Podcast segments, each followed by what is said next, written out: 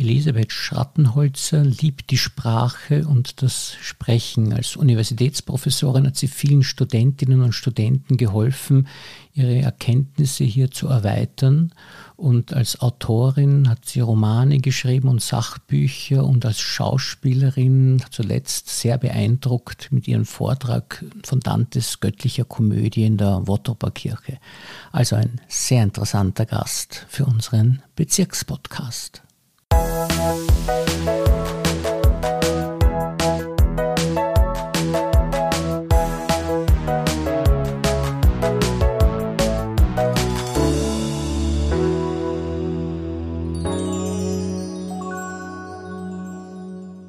Herzlich willkommen, liebe Frau Dr. Schrattenholzer, und vielen Dank, dass Sie sich für uns Zeit genommen haben. Also ich danke herzlich, dass ich mit Ihnen und bei Ihnen einen Podcast machen kann. Und ich habe noch nie so einen Gast gehabt wie Sie, weil Sie so eine schöne Sprache haben und auch so klug sind. Das ist wirklich unglaublich. Und Sie haben überhaupt so viele Talente. Äh, ich weiß gar nicht, wo ich beginnen soll, aber äh, natürlich vielleicht einmal bei der Sprache. Waren Sie schon als Kind so sprachbegabt und so sprachfreudig oder ist das erst später gekommen, äh, diese Liebe zur Sprache? Also ich musste lernen, dass den anderen die Sprache nicht so wichtig ist wie mir. Ich habe nicht begreifen können, auch als Kind nicht, dass die anderen nicht auch fasziniert sind von einem Wort wie Äpfel im Schlafrock, diese Süßspeise, die wir bei der Oma bekommen haben, oder von anderen Wörtern und dass der Regen, der von oben nach unten fällt, genauso klingt wie sich Regen. Und ich habe Gedichte auswendig gelernt wie gar nichts, also wirklich schon im Kindergarten und war einfach fasziniert von Sprache und ihrer Wirkung. Und das ist es nämlich, also zu verstehen, dass das eine Wirkmacht hat. Die Menschen kümmern sich heutzutage schon ein bisschen darum, dass sie nicht alles in sich hineinstopfen, was Essen gibt, aber sie kümmern sich viel zu wenig darum, dass sie nicht alles in sich hineinstopfen, was in Sprache daherkommt und auch nicht, was ich an Sprache abliefere. Das hat alles Wirkung.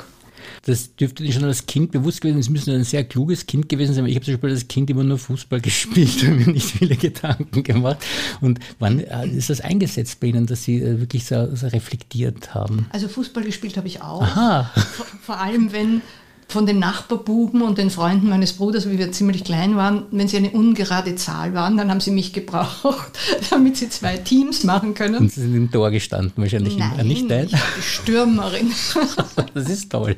und also Fußball gespielt habe ich auch.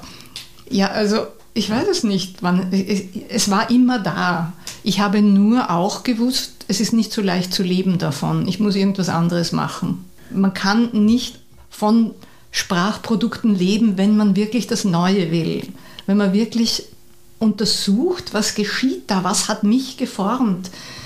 Denn im Laufe der Jahre, nicht gleich als Kind, bin ich natürlich draufgekommen, dass unsere Kultur von Sprache geformt und unsere Sprache von der Kultur geformt ist. Das ist wie ein Musikinstrument und auf einem Klavier können Sie nur Klavier spielen. Sie können immer wieder neue Melodien spielen, aber es wird immer das Klavier sein.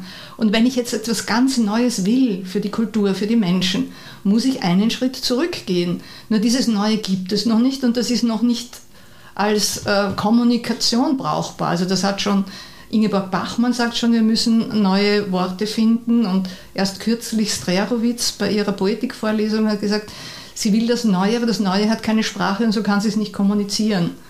Also müssen wir immer wieder Anlauf nehmen, diese wunderbaren Fundamente, und wir haben ja wirklich viel in unseren Landen, in Europa, aber aus diesem Fundament etwas Neues machen ist schwer, weil wir ein paar Jahrtausende Patriarchat haben. Zu dem Thema kommen wir dann noch. Um Sprache ist ja nicht nur Ihr Thema, Ihr Thema ist ja auch Sprechen. Nicht? Das sind eigentlich zwei unterschiedliche Dinge und von dem kann man ja doch ein bisschen besser leben als von Sprache. Nicht? Und da haben Sie, äh, glaube ich, äh, gute Erfolge mit dem Sprechunterricht gehabt. Ich habe Zugang zu Sprache wirklich von allen Seiten. Ich habe Schauspiel studiert, ich schreibe, Literatur und Sachbücher. Ich habe Englisch unterrichtet, was ein paar Jahre, was auch mit Sprache zu tun hat. Und ich habe angefangen, Kommunikation und Atemstimme sprechen zu unterrichten. Davon konnte ich dann mit der Zeit leben. Das hat sogar die Universität dann von mir haben wollen.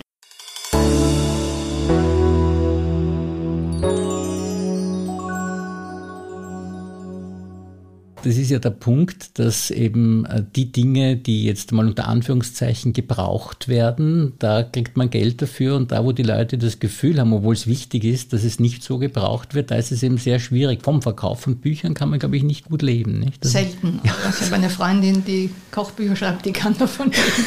Sie ja. macht das auch hervorragend. Also. Ja, ne, das ist auch so ein Thema. Nicht? Also, mir geht es mit den Videos so, nicht, dass wenn ich Kochvideos, also wenn ich kochen könnte und Kochvideos machen, würden die auch mehr Leute anschauen als über die historische Vergangenheit von Mauer. Nicht? Das interessiert auch nicht so viele. Und äh, bei Ihnen ist es so, dass Sie einen Bezug zu Mauer haben. Können Sie darüber kurz was erzählen? Ich bin in Mauer aufgewachsen und das war prachtvoll, weil der Wiener Wald ist in der Nähe. Das Haus, in dem ich aufgewachsen bin, hat einen riesen Garten gehabt ich sage immer, die Bäume haben mich großgezogen. die Natur und auch die Pfarre damals, die Jugendlichen, die sich da alle gekannt haben, von denen ich jetzt auch noch eine Handvoll kenne, das ist faszinierend. Wir kennen einander wirklich schon halbe Ewigkeiten. Und es ist eine Art Grundsatzvertrauen da. Ja. Und ich meine, in dem Maurerschlössel in die Schule, Volksschule gehen, hm, wie viele Leute waren in einem Schlössel in der Volksschule? Und dann kamen gerade die Ursulinen nach Mauer, dort bin ich ins Gymnasium gegangen. Also ich bin Maurerin wie Maurerin, aber dann natürlich sozusagen in die weite Welt, also mindestens bis Wien Stadt gezogen. Ich war auch ein Jahr in Amerika mit 16. In Mauer bin ich aufgewachsen und es ist ein wunderschöner Bezirk. Wo leben Sie jetzt? In welchem Bezirk? Im 13. Also Na, das ist aber nicht so schlecht. da kann man es auch aushalten. Da kann man es auch aushalten, ja. Das ist eigentlich also ein bisschen nobler als Mauer, aber eben auch schön, nicht? Also muss man schon sagen. Ja, nein, ich bin hauptsächlich deshalb hingezogen, weil ich da nur zehn Minuten ins Institut hatte. Also drei ja. Stationen mit der U-Bahn und dann entweder zu Fuß oder eine Station mit der Straßenbahn. Sie sind ja in Mauer jetzt sehr bekannt geworden durch Ihre Dante-Lesung in der Wottoba-Kirche. Was hat Sie da bewogen? Also was, was macht, diese Liebe zu Dante? Wie ist die gekommen? Seit wann haben Sie die? Und, äh, ja. Also dort, wo ich aufgewachsen bin, in diesem alten Haus, gab es ein kleines Atelier. Und als meine Mutter dann ausgezogen ist, haben wir das Atelier geräumt und ich habe ein wunderschön gebundenes Buch gefunden, die göttliche Komödie, mit ganz kleinen Anzeichnungen meines Vaters.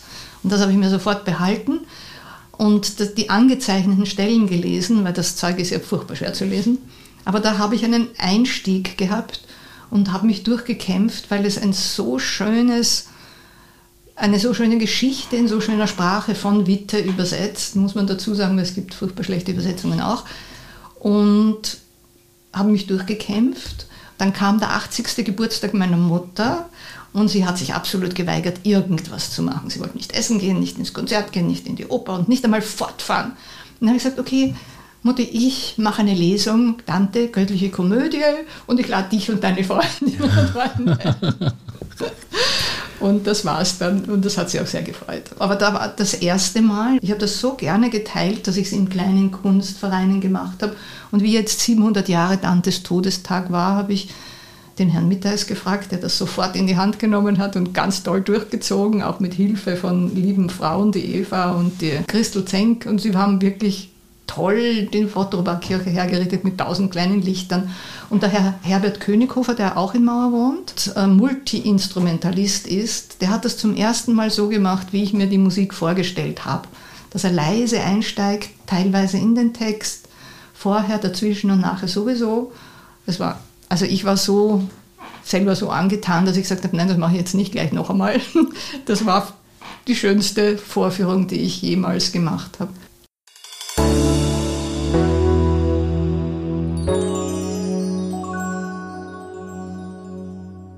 Sie haben ja auch ein Hörbuch aufgenommen. Das heißt, die Leute, die jetzt nicht ähm, dabei waren, haben wenigstens die Gelegenheit, das Hörbuch sich an. Ich habe es schon mir runtergeladen und bin ganz begeistert davon. Und da lesen Sie allerdings nicht alles selbst, sondern Sie noch einen Schauspieler dazu genommen. Also dazu genommen ist gut. der Till äh, Firit hat diesen Mono-Verlag und ich bin dorthin gegangen, um ihnen das in einem anderen Dante-Jahr anzubieten. Die saßen dort und haben mich groß angeschaut, weil es war gerade jemand anderer da, dem sie versprochen haben, seine Übersetzung zu nehmen. Und insofern mh, hm, hat Till diese Originaltexte gelesen und ich die Zwischentexte. Das das ganze Zeug hatte, wäre ja viel, viel, viel länger, aber es muss auf eine CD passen. Und so haben wir das gemeinsam gemacht mit der Musik, die ich damals in Auftrag gegeben habe für die Lesung mit meiner Mutter. Und ich glaube, dass es ein sehr guter Einstieg ist in Dante und in die göttliche Komödie, dass man sich mal dieses Hörbuch anhört, weil vom Buch ist man doch rasch überwältigt dann, wenn man das Leis sozusagen das beginnt zu lesen. So äh, bietet es einen guten Einstieg.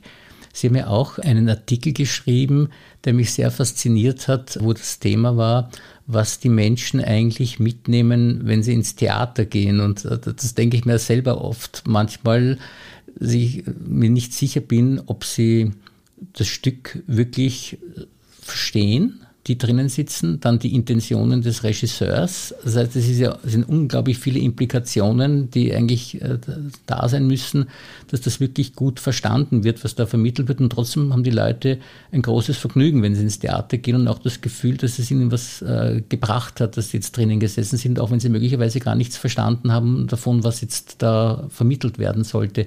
Wie sehen Sie das? Also ich bin überzeugt, dass das Gemeinschaftserlebnis ungeheuer wertvoll ist, ob gesungen wird, konzertiert oder Theater gespielt. Das Gemeinschaftserlebnis gibt einfach etwas her. Außerdem, ja, es gibt viele, die gehen aus kulturellen Gründen, Prestigegründen ins Theater, ist auch recht, Hauptsache Publikum ist da. Und ja, es gibt schon viele Impulse, die aus einzelnen Sprachteilen kommen oder aus der Geschichte. Leider halt auch sehr viel patriarchale Impulse. Aber apropos Impulse, beim Unterrichten Atemstimme sprechen, ich hatte eine Studentin, die hat mich manchmal ein bisschen mitleidig angeschaut, wenn ich allgemeinere Statements gemacht habe. Und das war Zeit vor Handy und Co., wo man jeden ohnehin findet im Internet. Ich gehe in der Fußgängerzone im ersten Bezirk Kernerstraße und da fliegt mir so ein junges Wesen entgegen. Elisabeth, dass ich dich sehe, ich muss dir unbedingt sagen, du hast mir Jahre meines Lebens gespart. Mit diesen Aussagen, die sie zuerst nicht verstanden hat. Ja? Und ich denke, es bleibt immer irgendwas hängen, das einem dann plötzlich einen Impuls gibt. Leider auch viele Impulse, Angst zu haben. Da bin ich ja nicht so begeistert. Hm wenn die Leute hinausgehen und denken, selbstzufrieden denken, bei uns geht es nicht so grauslich zu wie in Richard III., dann ist das nicht unbedingt eine Wirkung, die ich mir sehr wünsche. Ja, bei mir ist es so, dass ich ja, mir immer das Programmheft äh, kaufe, wenn ich ins Theater gehe und dann beginne ich immer zu lesen und dann wird es aber dann dunkel und muss ich aufhören. Und ich denke mir immer, ja, ich muss das fertig lesen, das Programm. Nur dann habe ich es wirklich verstanden, worum jetzt äh, das da gegangen ist, auch dem Regisseur und so weiter.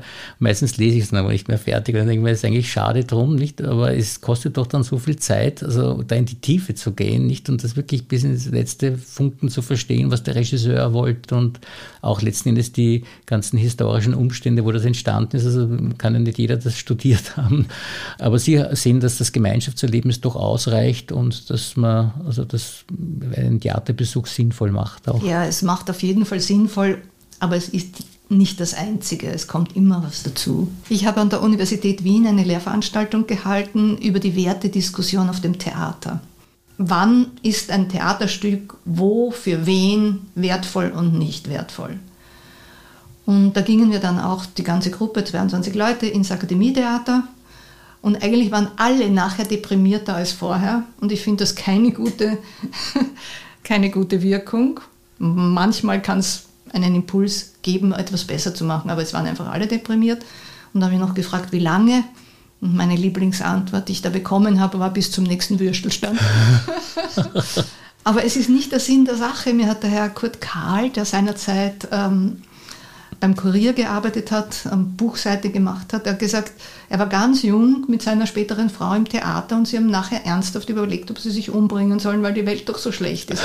Das kann nicht der Wert eines Theaterabends sein. Es widerspricht auch der griechischen Poetik, ähm, der Katharsis nicht, dass man sagt, der soll eigentlich reinigen und man sagt, ja, es ist wirklich schlimm, was das passiert ist, aber jetzt gehe ich raus und bin gereinigt und fühle mich besser eigentlich. Also, ja. Aber das, bei Herrn Karl hat es knapp daneben gegangen, fast. Ja, ja. interessant.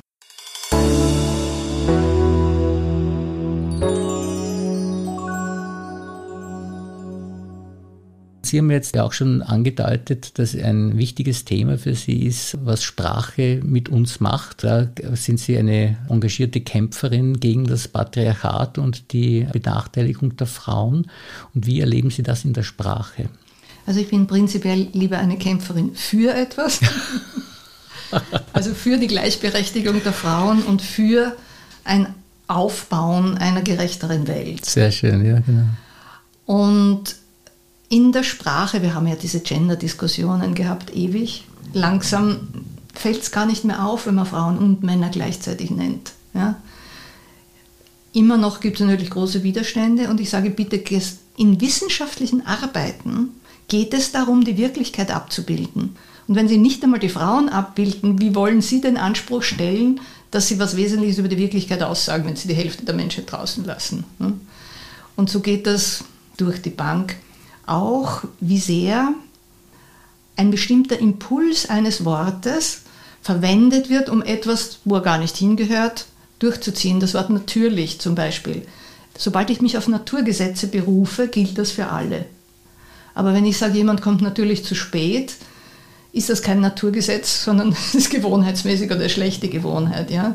Oder wenn ich sage, natürlich bevorzugt das eine, nein, nicht natürlich, sondern das ist eine Auswahl und eine bewusste Tat. Als ich das einmal in einer Vorlesung lang und breit besprochen habe, kommt nächste Stunde eine Studentin zu mir. Sie ist gerade bei ihrer Diplomarbeit und sie hat den Computer drüber laufen lassen. Sie hat 32 Mal natürlich weggetan. ja. Entweder ersetzen, es ist selbstverständlich, oder wir sind ja einer Meinung oder erwartungsgemäß, aber nicht natürlich. Natürlich ist, dass wir Hunger bekommen, wenn wir lange nichts essen. Das ist natürlich. Und dieses Sprachbewusstsein, das ist auch etwas, was Sie offensichtlich gerne vermitteln. Also, dass man genauer ja. hinhört bei der Sprache. Dass man begreift, sie wirkt. Ja? Ungefähr 11 Millionen Bits nehmen wir wahr pro Sekunde und nur ungefähr 50 kommen ins Bewusstsein. Aber die anderen kommen nicht alle von Sprache, aber sehr viele wirken. Und es ist, ich liebe die Neurobiologie, es ist inzwischen wissenschaftlich bewiesen, dass Worte auf dieselben biologischen Rezeptoren wirken können wie Medikamente. Aber Medikamente werden jahrelang geprüft und haben einen riesen Beipackzettel. Bitte, wer liest die Beipackzettel für die Worte? Und sie wirken genauso. Aber, wie Sie sagen, auch das Sprechen selbst. Wir haben einen Text und wir haben einen Subtext. Wir haben die Haltung dahinter. Und das ist ein Riesenunterschied, ob ich sage, Guten Morgen oder ich sage Guten Morgen und so geht es mit allen Dingen. 80 Prozent vom, äh, von der Wirkung kommt auch, wie ich es sage. Und das ist der Subtext. Die Haltung zur Sache, die Haltung zum Gespräch, die meine Erwartungen. Und wie sehr sich diese Erwartungen erfüllen, wenn wir nicht aufpassen, dass wir positive Erwartungen geben. Also mein Lieblingsbeispiel, ich habe damals sehr viele Wochenendseminare gemacht, fragte Leute, die kommen am Anfang, ob sie das schon gemacht haben und wofür sie es brauchen. Und eine junge Richterin, zart, blond, wunderhübsch, blonde Locken, sagt, der Staatsanwalt lässt mich nie ausreden. Und da hat man mir geraten, ich soll Sprechunterricht nehmen. Gut, ich treffe sie ein paar Wochen später zufällig auf der Straße, sage ich, na, lässt dich der Staatsanwalt schon ausreden? Sagt sie, was heißt ausreden? Er widerspricht nicht mehr. Das ist der Subtext. Oder eine Lehrerin, die Angst gehabt hat, dass sie jetzt angegriffen wird von den Eltern, weil sie Elternversammlung machen muss. Die Geschichtslehrerin hat das Faschingsfest abgesagt, weil so viele Fünfer waren, geht nicht, ist Kollektivstrafe und geht sowieso nicht. Und sagt, die werden mich jetzt attackieren. Sage ich, na, wie werden Sie denn die Leute begrüßen? Ja, Grüß Gott oder guten Abend oder guten Tag, liebe Eltern. Sage ich, nein, nein, nein, nein, nein. Da heißt der Subtext, ihr werdet mich jetzt attackieren. Und dann werden sie attackiert werden. Und wir haben uns eine Weile unterhalten und haben gefunden, wir nehmen den Subtext, wir Eltern und Lehrer wollen gemeinsam das Beste für unsere Kinder. Und das haben wir geübt, hat gesagt, guten Abend, meine Damen und Herren. Eine Woche später frage ich sie, wie war es? Sagt sie, es ist nicht eine Klage gekommen, nicht ein Satz der Anklage. Wir haben uns eineinhalb Stunden unterhalten, was wir gemeinsam für unsere Kinder tun können. Das ist die Macht des Subtexts. Und das bin ich schon sehr oft äh, gefragt worden, warum lernt man das nicht in der Schule? Sage ich, ich glaube, damit wir manipulierbarer bleiben.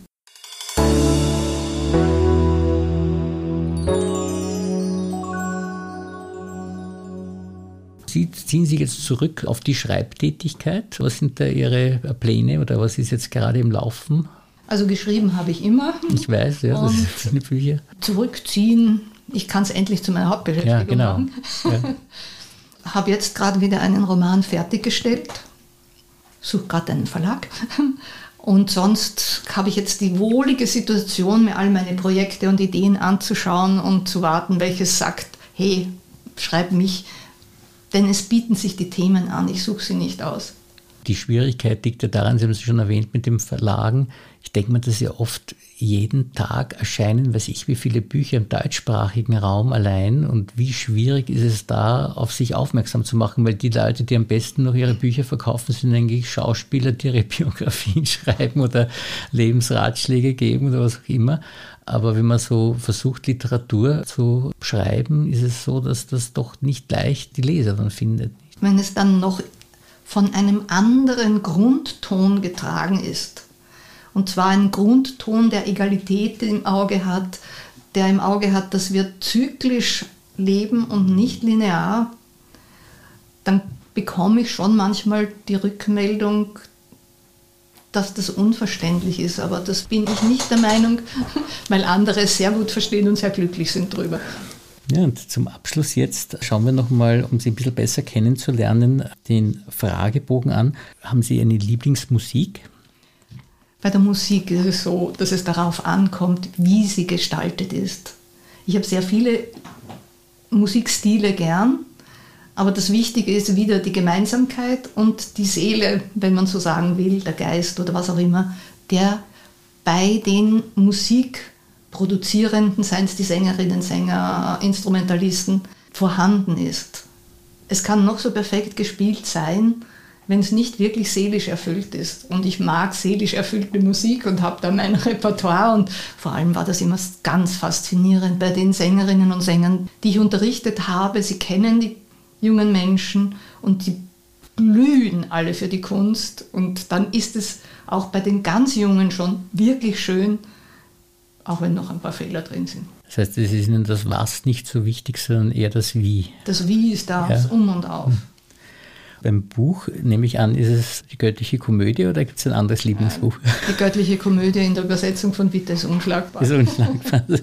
wenn Sie äh, sich entspannen wollen, äh, wo fahren Sie da gerne auf Urlaub hin? Ans Meer und in die Berge. Also jetzt nicht mehr so viel in die Berge, die Dolomiten rauf und runter laufen kann ich nicht mehr, aber dann ans Meer oder an einen See wenigstens, jetzt in Corona-Zeiten.